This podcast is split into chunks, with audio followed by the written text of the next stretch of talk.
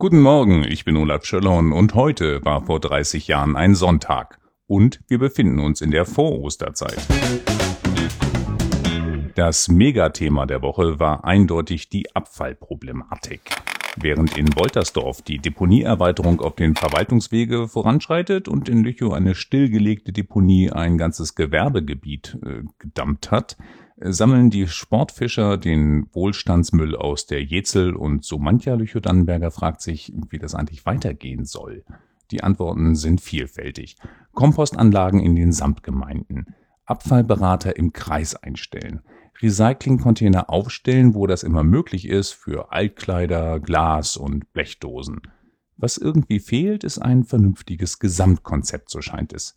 Vor allem der Plastikmüll lässt die Hausmülltonnen überquellen und da wäre es doch schön, wenn man einfach genau schnell vorgeblättert in der Zeit, das duale System wird noch in diesem Jahr eine Lösung präsentieren und sie grüner Punkt nennen. Und dann wird alles gut werden.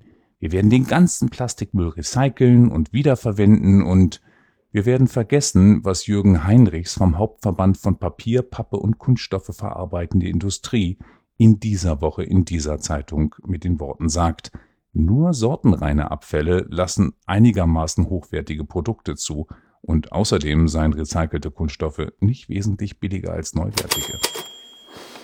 Tja, morgen geht es wieder ganz regulär weiter mit dem Blick ins Archiv.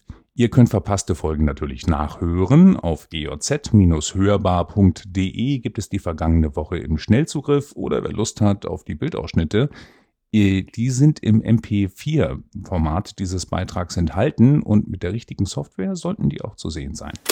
Man kann diesen Podcast auch kostenlos abonnieren und wie das geht, steht auf eoz.de-podcast- Etwas weiter unten, da ist ein entsprechender Erklärbär-Beitrag.